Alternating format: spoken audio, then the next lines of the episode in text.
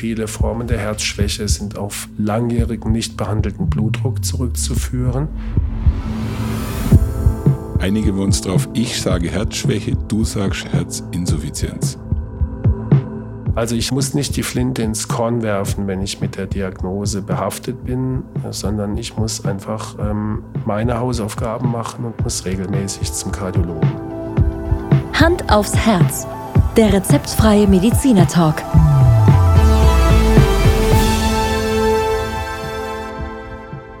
Hallo und herzlich willkommen bei Hand aufs Herz. Geschichten rund ums Herz mit professioneller Begleitung von Dr. Markus Knapp.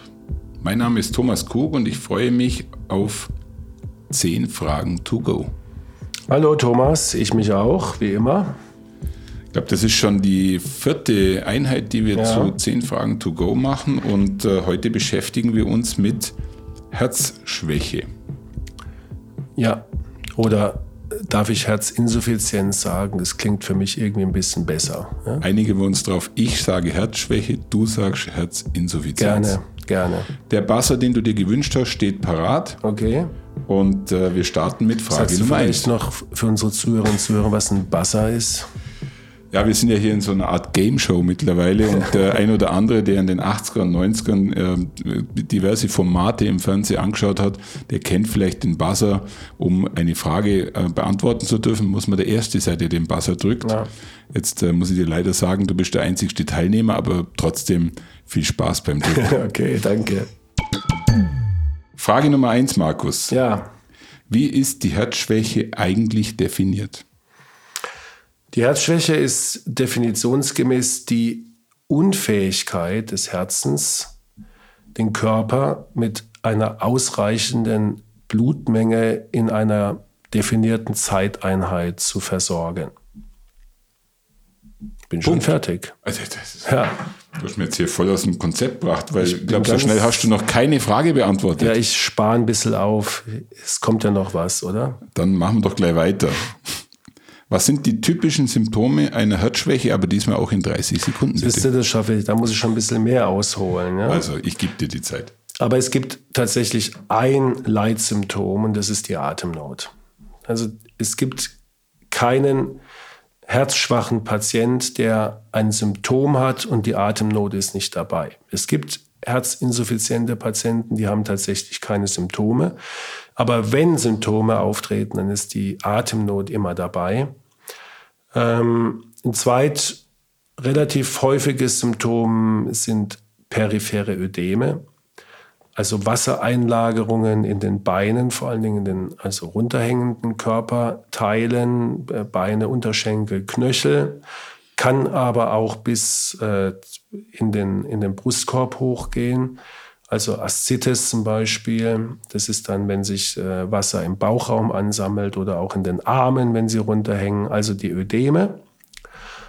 Und ähm, seltenere Symptome, die auch jetzt nicht so ähm, spezifisch sind, ist halt eine, eine chronische Müdigkeit, ähm, eine Reizbarkeit, eine Depression. Also das sind alles Symptome, die bei einer Herzinsuffizienz vorkommen können. Aber die Haupt, das Hauptsymptom ist die Atemnot und die damit einhergehende Unfähigkeit, sich zu belasten körperlich. Eine spezielle Frage. Sind die dicken Beine automatisch immer mit Herzschwäche zu verbinden? Genau das ist der, der Punkt. Äh, wir hatten ja mal Befunde, die wir pathognomonisch genannt haben. Du erinnerst dich an ja. eine Folge, wo also ein Symptom oder ein Befund automatisch bedeutet, ich habe diese Erkrankung. Das ist bei seltenen Ausschlägen der Fall. Also zum Beispiel, wenn ich Masern habe, dann habe ich einen Ausschlag, den gibt es nur bei Masern. Und dann ist das Symptom oder der Ausschlag pathognomonisch. Die Beinödeme, die kommen natürlich auch bei ganz anderen Erkrankungen vor. Und hauptsächlich kommen sie vor äh, bei der venösen Insuffizienz, also bei den, bei den Krampfadern bei einer Durchblutungsstörung im venösen Bereich der Beine. Und sehr viele Patienten sind in heller Aufregung, weil sie meinen, sie haben abends dicke Beine, wenn sie den ganzen Tag gestanden sind und meinen, sie haben jetzt eine Herzschwäche. Und in den seltensten Fällen ist es eine Herzschwäche, sondern es ist einfach eine Stauung der Beine. Also das heißt, die Antwort ist nein. Es gibt das Symptom, das haben wir eben beschrieben, aber wenn jemand, das ist vielleicht als Faustregel für dich, wenn jemand dicke Beine hat aufgrund einer Herzschwäche, hat er grundsätzlich auch Atemnot. Ich habe noch nichts anderes erlebt. Also jemand, der dicke Beine hat und sagt, ich kann aber einen Berg hochlaufen ohne Probleme, hat äh, höchst, höchst wahrscheinlich keine Herzschwäche. Auf diese klare Antwort kommt die nächste Frage. Und was sind dann die Ursachen für die Herzschwäche? Auch da bin ich froh, dass ich vorhin ein bisschen Zeit eingespart habe. Ähm, es gibt relativ viele. Ähm, die häufigste ist die koronare Herzerkrankung, also die chronische Durchblutungsstörung der, des Herzens. Es gibt aber auch Klappenundichtigkeiten oder Klappenverengungen, die nach einer Zeit in eine Herzschwäche münden. Es gibt Muskelerkrankungen, entweder erworben oder angeboren, die in eine Herzschwäche münden.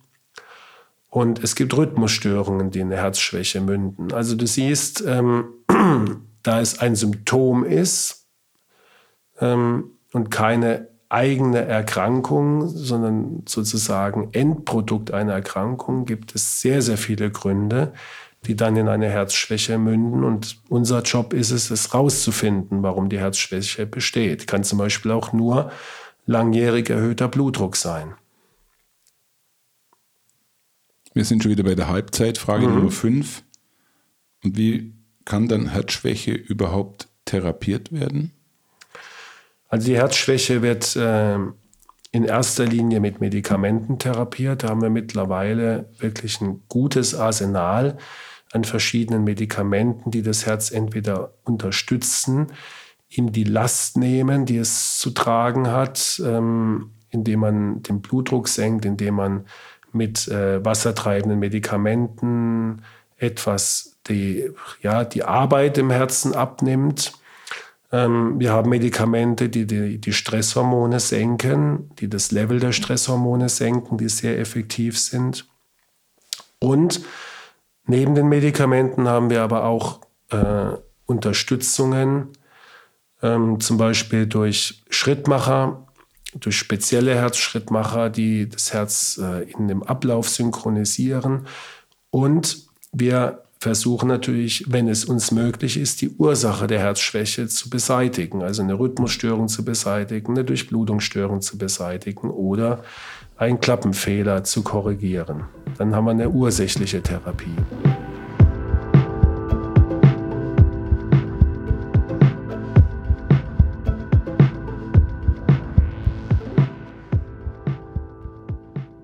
Wenn ich jetzt tatsächlich äh, unter Herzschwäche leide, muss ich mich dann ab dem Moment körperlich schonen? Nein, muss ich nicht. Ich muss mich nur körperlich schonen in der, in der schlimmsten Form der Herzschwäche. Also wenn der Patient wirklich schon in Ruhe Atemnot hat oder schon bei kleinster Anstrengung wie Zähne putzen, gibt es tatsächlich Menschen, die haben Herzschwäche, dann muss ich mich körperlich schonen. Ansonsten, das hat die, haben die Forschungen der letzten Jahre gezeigt, wollen wir auch bei der Herzschwäche eine regelmäßige körperliche Bewegung.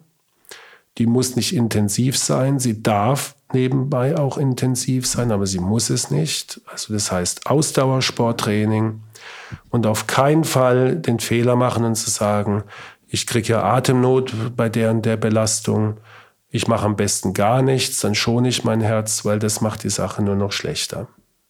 Frage Nummer sieben ist eine klassische Patientenfrage. Warum wurde mir ein Defibrillator mit mhm. Herzschwäche empfohlen?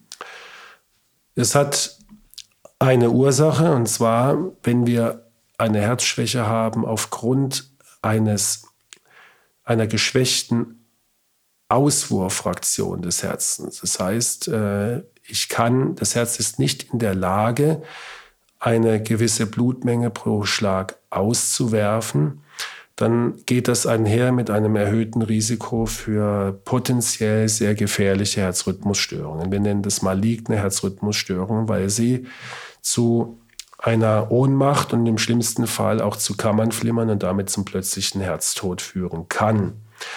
Und seit wir den Defibrillator haben, können wir Patienten, die dafür gefährdet sind, für solche Herzrhythmusstörungen, ähm, prophylaktisch davor schützen. Der Defibrillator hat die Fähigkeit, die Rhythmusstörung, wenn sie auftritt, zu erkennen und dann intern mit einem Schock zu beantworten. Deswegen ICD, also interner Kardiodefibrillator. Im Gegensatz zum externen, den man also der Notarzt von außen auf den Körper hält, kann man das also intern machen in Form von Elektroden.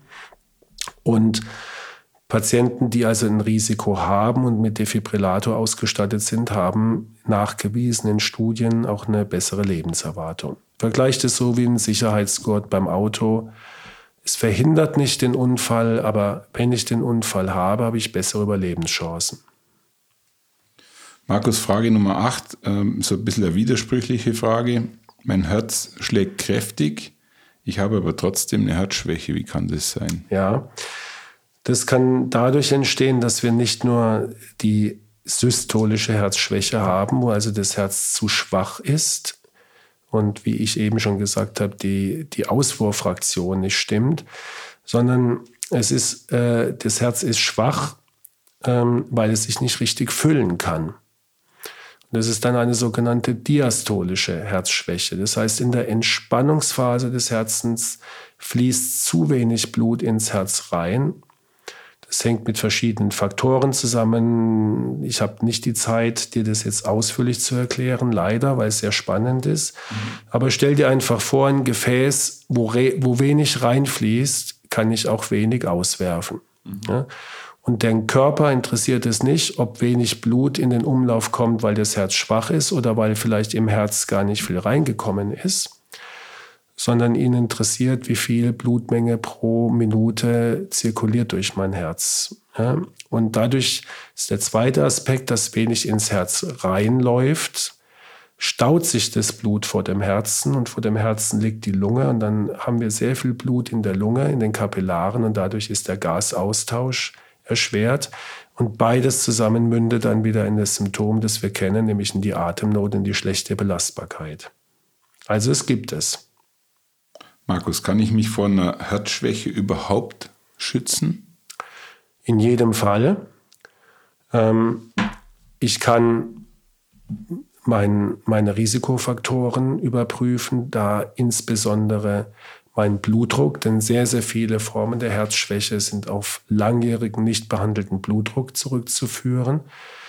Ich kann einen gesunden Lebensstil mir aneignen mit viel Bewegung, viel Sport, äh, wenig Übergewicht oder gar kein Übergewicht, ähm, mit wenig Stress und wenig Rauchen oder gar kein Rauchen und wenig Alkohol.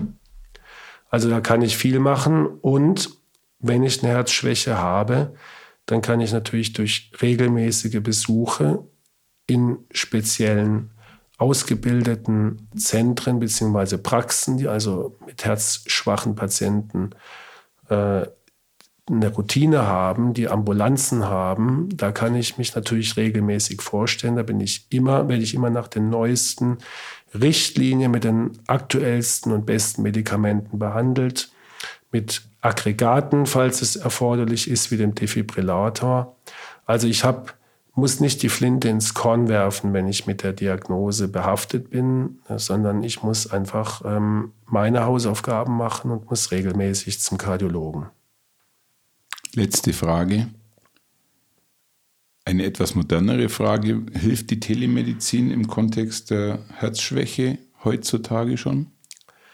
Ja, hast dich gut belesen offensichtlich, bist am Puls der Zeit, denn die, die Telemedizin ist jetzt, äh, hält jetzt Einzug in die Kardiologie. Telemedizin heißt, dass wir über Funkverbindungen, also über klassisches WLAN, Informationen über den Gesundheitszustand des Patienten bekommen.